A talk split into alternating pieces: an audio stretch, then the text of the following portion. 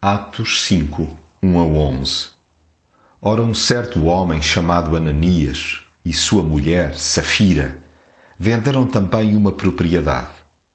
Ele ficou com uma parte do dinheiro e entregou a outra aos apóstolos. Safira concordou.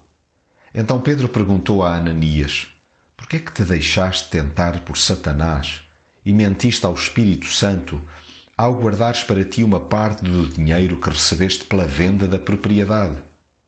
Se não vendesse a propriedade, ela continuava a ser tua, e depois de a venderes, o dinheiro também era teu.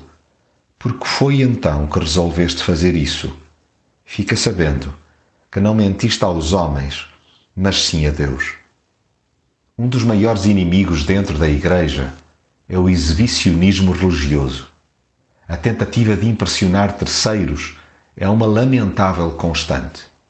E atenção, que o pecado está em mentir primeiramente a Deus. Ninguém está livre dessa luta interior, pelo que compete a cada cristão contrariar a sua própria natureza caída. Não há espiritualidade sem autenticidade. A fidelidade não se propagandeia. De nada vale um plano bem urdido e magicado para cair no goto de Deus, tanto mais quando despido de pureza. É que Deus não se engasga e desmascara num ápice pertences seguidores seus.